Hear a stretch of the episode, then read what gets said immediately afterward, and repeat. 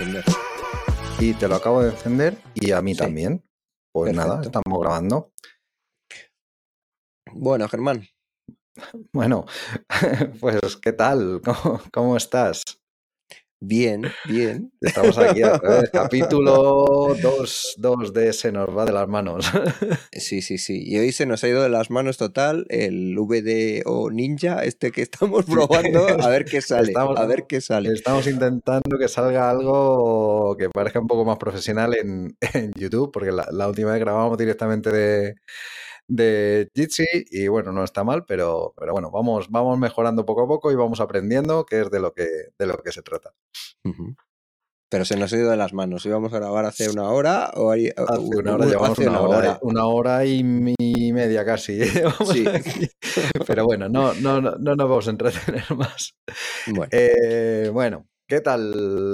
bueno, eh, presentarnos rápidamente. O sea, este es el podcast de Se nos va de las manos. Eh, yo soy José Manuel, aunque todo el mundo por la mente me, me conoce como Galileo, G4 Lile 0, Germán, Guajet. Yo soy, yo soy Germán Martín eh, y bueno, me, podéis encontrar en Twitter como arroba gema12. Y nada, y luego pues recordar que nos podéis escuchar en, en en, bueno, en todas las plataformas de podcast, también en senosva.com es nuestra, nuestra web donde, donde está la raíz de todos los audios y de donde todos los podcatchers eh, se surten de, del audio y bueno, y estamos también en, YouTube, o sea que si, si alguno preferís eh, vernos las caras, ahí estamos en, en YouTube, en el, en el canal de Se nos va de las manos. Muy bien. Pues queríamos agradecer también eh, a los que nos habéis puesto los comentarios, por ahora por Evox, aunque ya decimos que quizás ahora que vamos a estar en, en YouTube eh, sea más fácil el poner por allí. Y queremos agradecer a Gustavo Reinaga y a Rubén Gard pues el, feedback que nos han dado. Teníamos también en, en hay una comunidad muy muy buena de Luis Llama, ¿no? De, Luis Llama, sí. Y te llegó también un comentario muy interesante por allí. Sí, sí, sí. Eh, ahí tienen una sección de presenta tus proyectos y dije, pues esto es mi proyecto, pues ¿por qué no lo, lo presento? Y sí, nos, estuvieron, nos estuvieron dando indicaciones sobre, bueno, sobre el audio y sobre diferentes aspectos que, que de los cuales hemos tomado nota e intentaremos corregirlo y mejorar. Muy bien, muy bien. Bueno, qué vamos a comentar hoy? O sea, lo que está todo el mundo hablando es de lo que todo, todo el mundo hablando. sí, sí, es que esta, semana, bueno, hoy, hoy es 19 de febrero y, y, esta, y el día 14 saltó la bomba en el, en el mundo de la, de la IA. Y es que Google presentó el, su modelo Gemini 1.5, que bueno, dicho así no, no suena mucho, pero es que hace, hace dos semanas, eh, hace semana y media, eh, presentó su modelo Gemini 1.0 Ultra. Sí, eso fue algo así como diciendo, te presento el 1 y en una semana y media el 1 y medio. dices, ¿pero cómo? Exacto. Y, bueno, el 1.0 Ultra ya se supone que es equivalente en, capacidades a GPT-4. Eh, tienen también su modelo 1.0 Pro, eh, que sería el equivalente a GPT 3.5. Eh, y nada, y han lanzado Gemini 1.5. ¿Qué, ¿Qué, diferencia tiene con, los modelos anteriores? Eh, bueno, pues eh, si el 1.0 ya era equivalente a GPT-4, pues aquí dicen que es superior a este. Y bueno, la, principal diferencia es el número de tokens. ¿Cuántos dices, cuántos tokens de, de contexto crees que, tiene este modelo? Ya, me pierdo, me pierdo. para, hacernos una idea, o sea, cuando, cuando hablamos de los tokens de contexto es qué memoria tiene de todo lo que hemos ido hablando. O sea, cuando tienes un chat, pues todo el historial de chat pues pasa como contexto o incluso incluida las instrucciones que tú le has dado, la respuesta que te, que te ha ido dando. O como la cantidad de eh, palabras, ¿no? Serían como la cantidad de palabras que maneja y su relación. que recuerda. Sí, normalmente es un, hay que multiplicar por 0,8. Es decir, si, tienes 1000 tokens de contexto, eso equivale a unas 800 palabras. Eh, pues eh, ChatGPT ahora mismo la, versión que está en, eh, en la web de, pago tiene 32.000 tokens de contexto.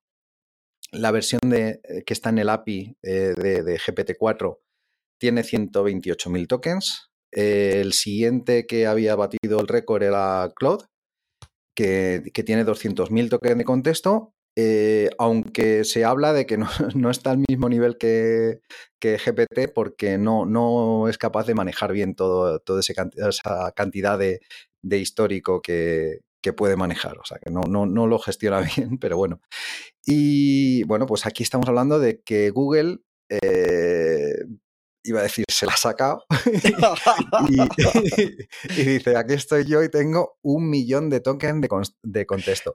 ¿Qué significa eso? Un millón de tokens. Un millón. O sea, es que es, para, volar la cabeza. O sea, un millón significa que vas a tener unas 700.000 palabras. He estado buscando, he estado buscando, por ejemplo, el Quijote entero tiene 381.000 palabras. Es decir, cabría pues casi dos veces en el contexto de, del modelo de Gemini. O sea, que te puedes imaginar, es que eh, lo, que dicen es que em, eh, utilizando ese contexto tan grande, le puedes dar todas las instrucciones para una nueva habilidad en la, en las, eh, sin, sin, necesidad de modificar el, modelo. O sea, le puedes explicar, le, das un libro entero de, de, ingeniería aeronáutica y a partir de ahí ya le puedes hacer preguntas de ingeniería aeronáutica aunque él no supiera, aunque el modelo no lo tenga codificado. Es que es, es, brutal, es brutal. Estamos esperando a, tener acceso a ello porque ahora mismo han, eh, tienen abierta la, API a, los modelos, digamos, pequeños, por decirlo de alguna manera, que son el, el 1.0 Pro y el 1.0 Ultra.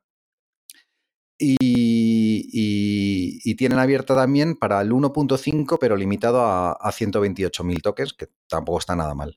Y están, y para, para algunas empresas están, se están haciendo eh, pruebas con ello para, empezar a desarrollar aplicaciones con, ese millón de, tokens que, puede ser brutal. Pero la, cantidad de memoria, porque al final tú tienes un modelo, cuanto más token tienes, más ocupará en memoria, que es uno de los problemas que hay para poder ejecutar este tipo de modelos. O sea, que vas a tener.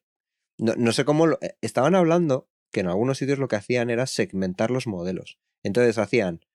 Imagínate, hacían una parte como de un modelo con ingeniería, y entonces había otro modelo intermedio que lo que hacía era pasar ese trabajo al modelo de ingeniería que era el que tenía esos toques. No sé si lo harán así para ir escalando de un modelo a otro, pasando contexto, porque si no, no hay memoria suficiente para poder tener todo a la vez. O sea, el maquinón que tienes que tener es una locura.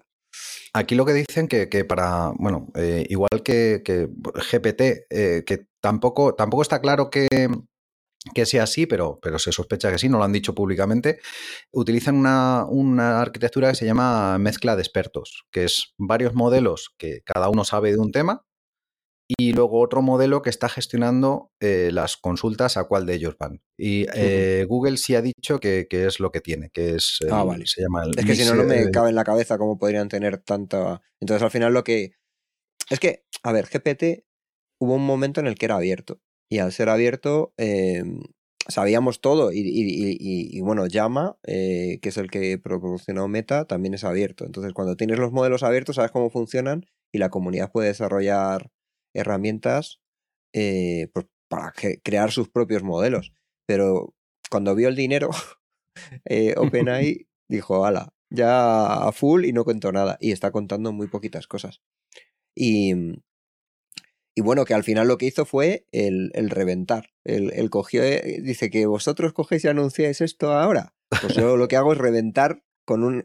¿Quién habla de Gemini? No habla nadie, porque sacó algo que para los expertos, para los expertos es ciencia ficción. O sea, todo el mundo ves comentarios de hace un mes diciendo, bueno, eso lo veremos. Lo verán nuestros nietos. No, hombre, tanto como eso, no. Pero sí que decían, lo veremos, pero no ahora. y de repente está efectivamente, ahí. Es increíble. efectivamente, lo que ha presentado Google es competencia directa a, a ChatGPT y, puede pues, desbancarle en el, en el primer puesto como herramienta más potente de, eh, de, modelo de lenguaje. Entonces, OpenAI, que tendría, estaría trabajando ya en, en, esta otra cosa que, presentó, eh, que no es más que generación de vídeo, pero impresionante. O sea, teníamos ya eh, modelos como el, bueno, hay, hay, servicios como, como Runway y Pika que ya eran capaces de generar lo que nos parecía que era una verdadera pasada eh, generar vídeos a partir de texto, es decir, darle una descripción. Quiero un, el ejemplo de eh, un vídeo de, de Elon Musk vestido de astronauta y una, y una vaca eh, orbitando la Tierra. y eso era, o sea, y, era un vídeo cortito de unos pocos segundos.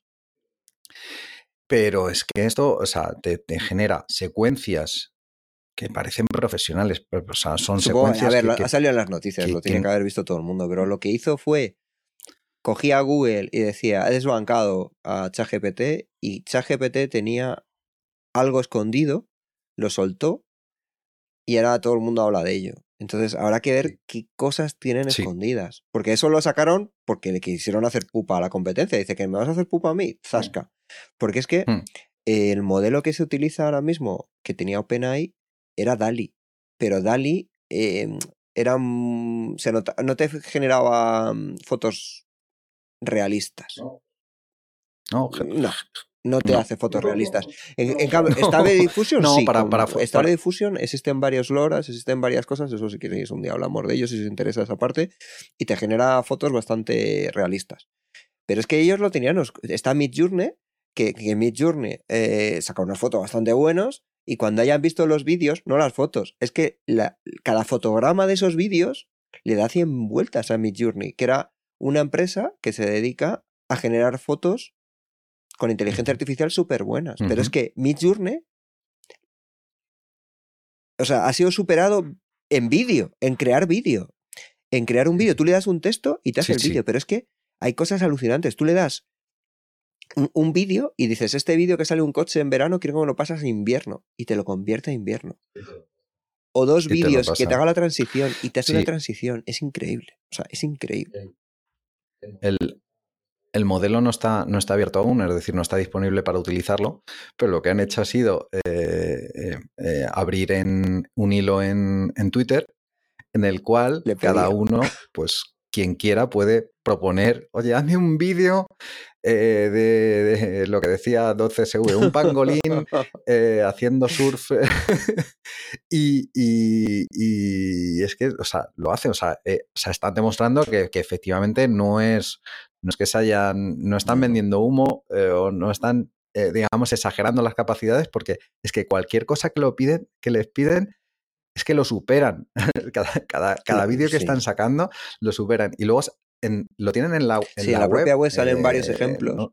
pero luego después los, los vídeos que les pidieron son increíbles. O sea, tú veías una, una influencer de cocina de 60 años o algo así, y tú ves el vídeo y dices, a ver, cuando mueve, está moviendo como imaginar una, una masa, el movimiento de la masa, ahí se nota.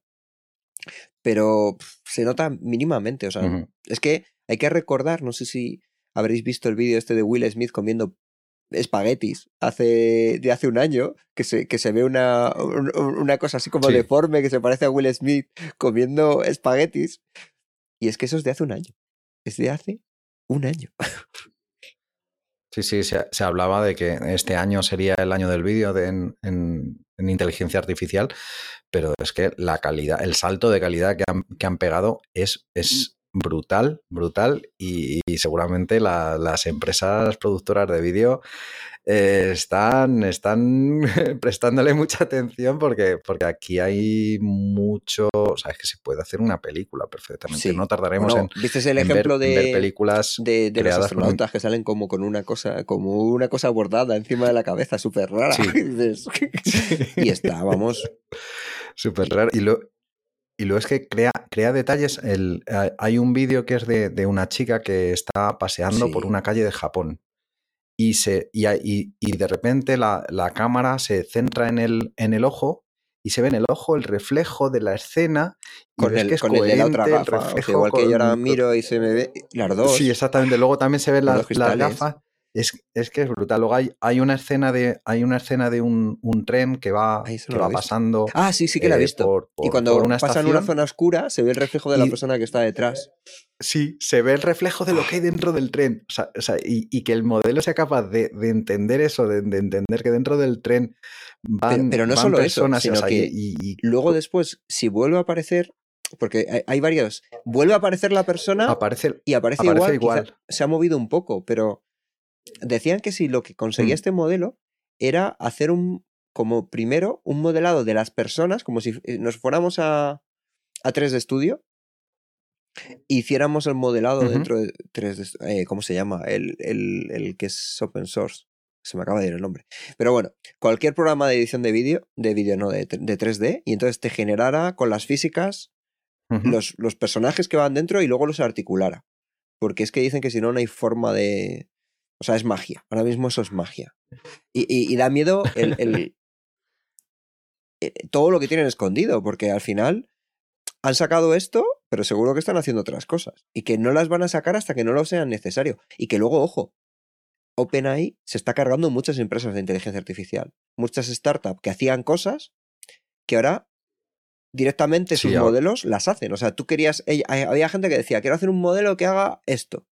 Pero es que ahora OpenAI, con sus modelos y con su API, le pasas unas fotos y directamente te hace lo que esas empresas decían que iban a hacer y te lo hace ya. Entonces, uf, Exacto. da miedo, da miedo. Pero bueno, que no, que no va a ser un monográfico de.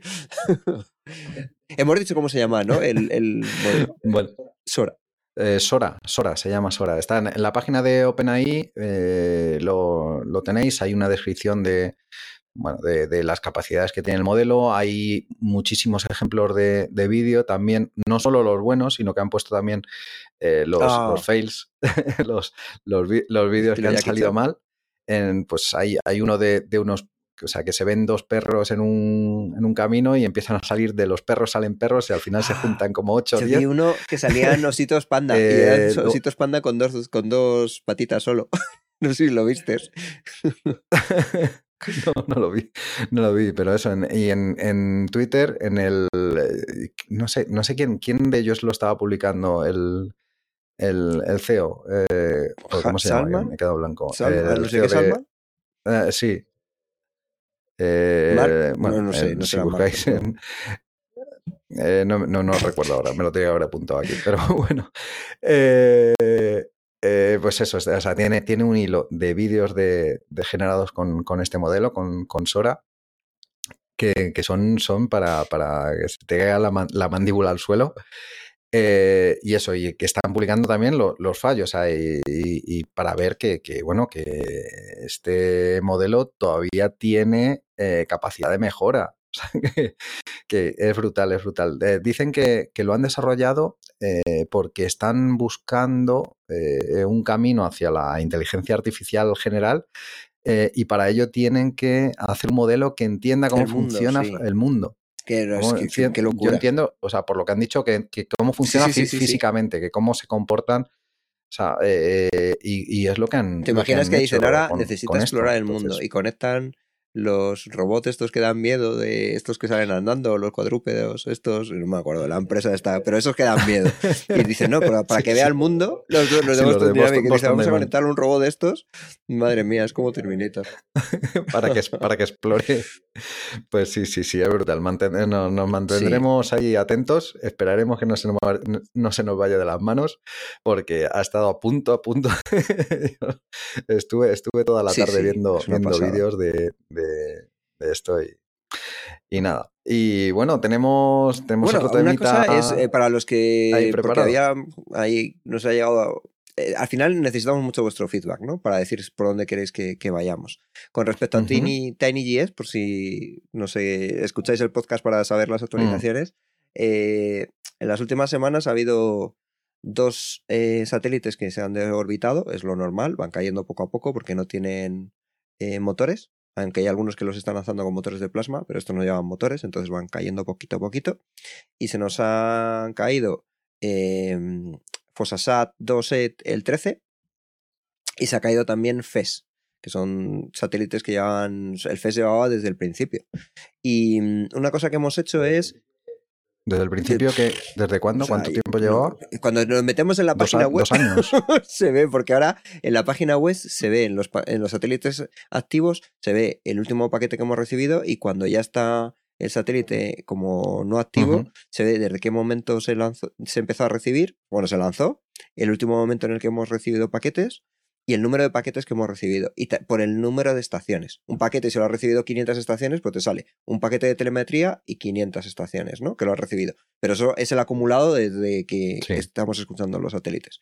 Y una cosa que hicimos fue el desactivar los, los Gaofen, que son un poquito spammer, mandan eh, mensajes cada 15 segundos y, y están en una órbita que tapa como Europa.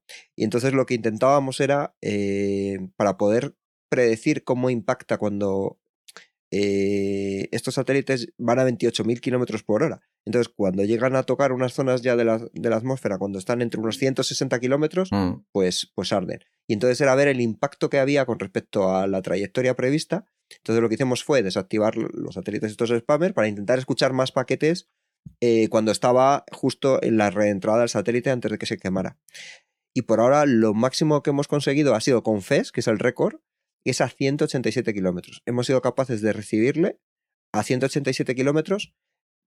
Por, la pena es que con FES no teníamos termómetro, o sea, no sabíamos la temperatura. Con FOSA sí, pero no, llegó a, no llegamos a ver esa variación.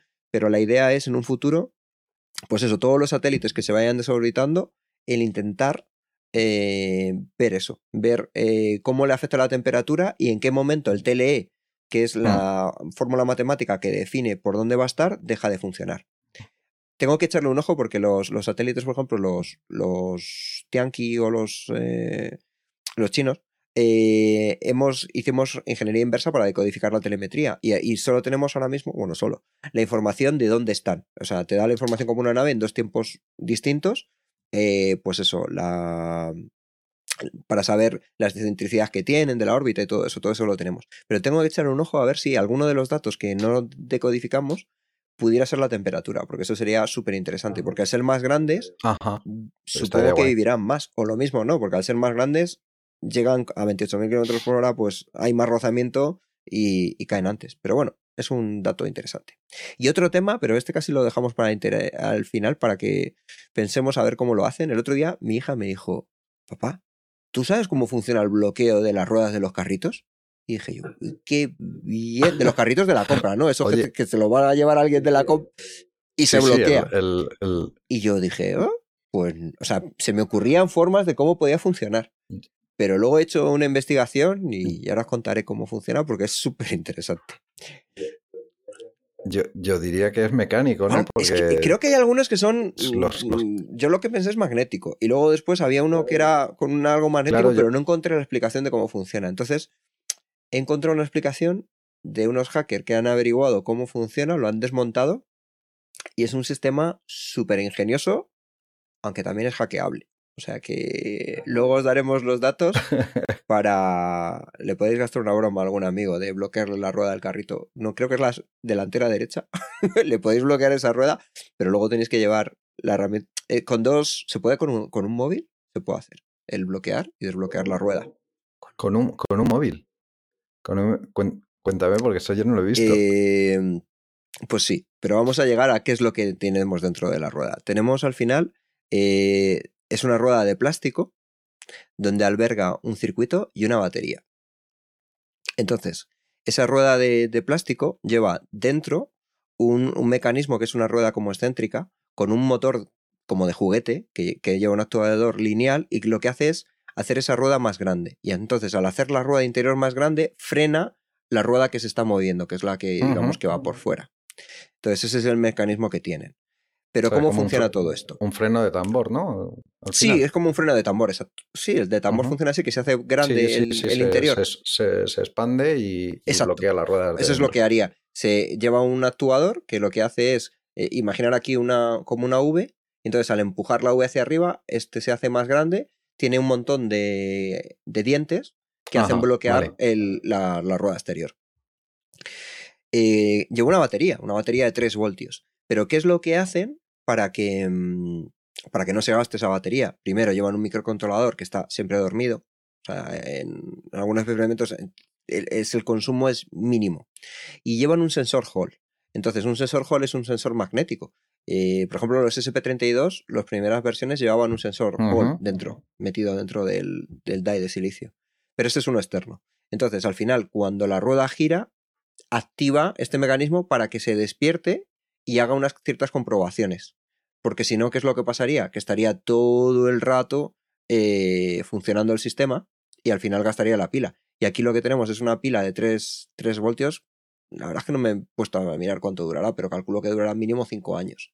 Sí, hablaban, hablaban en el artículo que me pasaste, hablaban de que duraría entre, sí, de 5 a 10 años, que es lo que hmm. el tiempo que se espera que dure un, carro de... Sí, son unas baterías especiales que llevan una descarga, porque las baterías de por sí se van descargando poco a poco, pero estas son unas especiales, que son más caras, que están hechas para temas IoT, con sensores de parking o, este tipo de productos para bloquear la rueda, que lo que hacen es, eh, pues eso, que tiene una descarga de cada año que es, que es muy baja. ¿Y cómo hacen para detectar que el carrito se va, se va mm, de la zona que ellas tienen, digamos, vallada? Pues atentos. Lo que hacen es tiran un hilo. Hay un hilo por toda la zona por donde quieren que no salga. Porque lo que lleva es un receptor, atento, un receptor a 7 kilohercios. 7 kilohercios. Imaginar, cuanto menos es la frecuencia, mayor es la longitud de onda.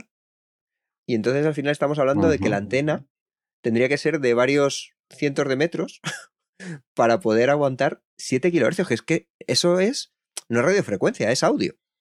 De hecho, por eso es lo que te decía, que se puede utilizar un móvil para poder desbloquearlo y, bloquearlo a muy baja distancia. ¿eh? sí, con el, con el mismo imán del altavoz se, dispara la. Se, induce la corriente. Aquí al final lo que buscan es: tú tienes a 7 kHz, induces una corriente en un, en un, hilo conductor, eso lo detecta la bobina que tiene esta rueda, entonces cuando detecta esa señal, automáticamente se bloquea. Eh, pero hay algo más. Em, lleva otro receptor y es un receptor de 2 GHz. Ese receptor sirve para desbloquear la rueda. El desbloqueo de la rueda se puede hacer por el receptor de 7 kHz, que es una bobina, o luego tiene una antenita de 2 GHz y esa antenita de 2 GHz es la que te permite desde distancia, porque claro, una frecuencia de 2 GHz, fijaros lo que os llega 2,4, fijaros lo que llega a vuestros router mm, de casa. El, wifi, el, Bluetooth. Lleva bastante distancia. Pero ahí está, digamos, la clave. Cuando tú tienes una frecuencia tan baja, bueno, un hecho, solo se bloquea, gracias a Dios, solo se bloquea con 7 kHz. ¿Por qué? Porque tú no puedes hacer un. El, generar una, esa señal, aunque lo hagas con un equipo de audio, imagínate de 40 vatios, al final el intentar transmitir esa frecuencia llega a muy pocos metros. Entonces no podrías hacer un inventito que cogieras y bloquearas todos los carritos del supermercado. Por eso el bloqueo solo funciona en 7 kHz. Lo han hecho adrede. Porque desbloquear... una bobina, ¿no? Para, para hacer... Sí, tiene una, tiene una bobinita. Luego, sí, pondremos si son un esquema porque se ve. Más que por radiación, irá por inducción. Sí, se induce ahí y es en los 7 kHz y ahí tienes el, son pulsos. O sea, al final, ¿qué es lo que hizo un, hacker? Eh, Josep, eh, luego pondremos el enlace. Pues cogió, hizo con una bobinita eh, de ferrita, de las antiguas estas que utilizábamos para hacer radios AM. Entonces la puso con una resistencia de pocos, unos pocos kiloohmios para que entendiera el móvil que era un micrófono en vez de unos cascos. Y eh, lo acercó a este sitio a donde está el, hilo que está mandando esta señal para que el carrito se bloquee y lo, pues lo recibió con un programa de grabar audio, grabó esa señal de 7 kHz. Y con el programa eh, Audacity es el que sirve para... Sí, sí, sí, sí, con Audacity. Para un, ver, editor de, un editor de audio. Un editor de audio, pues cogió y, vio cómo eran las, las, tramas, que al final era eh, un tipo de burst que era uno como de preamble, que es el que te dice aquí empieza mi transmisión, y luego después los unos o los ceros se, diferenciaban por la cantidad de tiempo que te mantenías, era modulación AM. O sea, eh, o, encendido, bueno, eso es, eh, no es AM, es modulación encendido apagado en radio. Eh, o OK. OK, on off sí. On off Pues es ese tipo de modulación. En cambio, en 2.4, utilizando un, un hack SDR, eh, vio que en 2.4 hacía una modulación estilo FSK. Entonces transmitían una frecuencia y en otras para coger y mandar o unos o ceros. Y también decodificó el, mensaje para desbloquearlo. Ya os digo, ¿qué pasa? Que si hubieran hecho el fabricante que se bloquearan con este tipo de señal, imagínate, alguien con un SDR te bloquea todos los carritos de un supermercado.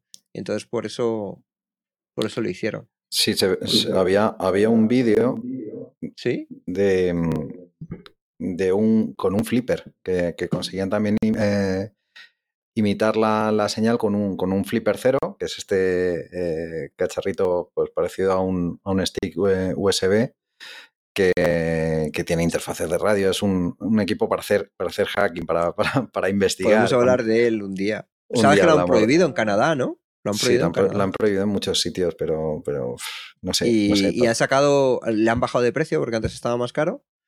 Eh, tenemos varios amigos que lo tienen y es súper divertido. sí, sí, sí, no sé, o sea, tienes interfaz. Bueno, ya, ya hablaremos de él un día. O sea, puede, Ya han sacado una versión ahí más barata. Y alguna vez le he dado porque em, eh, cuando saqué el, el Hack Monster, el Wi-Fi Hack Monster, que mm, para capturar era un poco como una especie de sacar con una cosita mucho más barata que utilizar un, una Raspberry Pi, que era el Pagonchi este o algo así, que era capturador también. Entonces, alguna vez he dicho, pero no me da la vida, no me se me va de las manos. Digo, el sacar una versión con un SP32, porque al final es, un, es una radio y se puede portar mucho a, a hacerte un módulo que pudiera replicar parte de las herramientas. Lo que pasa es que lo bueno de, de, esta utilidad, de, ¿cómo se llama? Que se me da el nombre ahora mismo. Del... El flipper. El, del flipper. Es que tú coges y tienes una aplicación desde el móvil que te, que, te permite subir las cosas. O sea, tiene un interface súper bueno. Entonces, el, intentar sacar eso es súper difícil. Pero vamos, han bajado el precio porque supongo que como lo están prohibiendo en varios sitios y les está saliendo competencia, pues el hardware no debe costar tanto como para que no. No, el hardware tiene que ser barato. Ahí la, la, la gracia del Flipper 0 está en el, en el software y además que se lo han currado muchísimo. Y de nuevo, no vamos a hablar ahora de ello porque ya hablaremos, dedicaremos un capítulo entero a, hablar de Flipper 0, de las cosas que se puede hacer y, de, del tipo de señales que puede analizar y, generar. Que... Dentro de lo de, Cuando hablábamos de lo de los carritos, al final em, un carrito cuesta entre 100, 300, entre 100 y 300 euros. Eh, y pillaron a, un hombre que aquí en la zona de Madrid, en Ikea, estaba robando carritos. Y había robado, pero muchísimos carritos. Y le pillaron porque pusieron en, dentro del carrito, pusieron un GPS. Ostras. yo creo que eso es un buen tema. De... Existen muchos sistemas ahora mismo de localización te pueden localizar por wifi, eh, por métodos activos, pasivos. Yo creo que eso da para, un programa. Hay mucho. Había, eh, había un proyecto hace tiempo, pero creo que lo, lo descontinuaron, de utilizando SP32 para, para usados como, como baliza pasiva recibiendo eh, y, podían trazar también la posición con mucha precisión en interiores, pero, pero creo que el proyecto no fue, no fue a más, pero La trilateración es muy complicada. Hay uno de los proyectos de localización, de hecho el, el tweet que he tenido con más repercusión fue justo del, del Heimdall Wi-Fi Radar, que es un sistema basado en localización utilizando, utilizando Wi-Fi y, que asusta un poco lo que puede hacer. Pero yo creo que eso lo podemos hablar en el próximo programa, a menos que nos digáis eh, pues eso, que queréis escuchar otro tipo de cosas. Nos lo preparamos para, el próximo. Ya, ya busco información porque sí que, sí que estuve un tiempo bastante interesado en ese tipo de soluciones. Eh, porque tienen aplicaciones en pues, por lo, típico en industria, en, pero también para, para domótica tiene también usos y, en, por, ejemplo, para, para saber dónde está en qué habitación de la casa está algo. y es algo que no es, que no es nada, nada sencillo y, cosas de este tipo pueden ayudar. Entonces, pues ya, ya tenemos tema para, para el próximo. Pues sí. Bueno, yo creo que ya no nos enrollamos más, que, que queríamos hacer los cortitos. bueno, sí, sí, sí, nos seguimos manteniendo aquí en, en media horita. Eh, bueno, nada, eh, un saludo a todos, gracias eh, por, vuestros comentarios y, por vuestras escuchas también. recordad, estamos en, estamos en iBox, estamos en Spotify, estamos en YouTube también. dejadnos los comentarios por donde, parezca. Eh, bueno, lo más cómodo es, Evox y, YouTube. En nuestra página también, en senosva.com, si tenéis eh, cuenta de Fediverso, otro tema para otro día, eh, también podéis dejarnos ahí comentario. Y nada, pues nos vemos el, mes que viene, nos vemos porque estamos en YouTube, recuerdo. nos vemos el, próximo mes y bueno, ya veremos a ver qué, tema sacamos, hablaremos de esto que, que, acabamos de comentar. Muchas gracias. pues un saludo a todos. Hasta luego.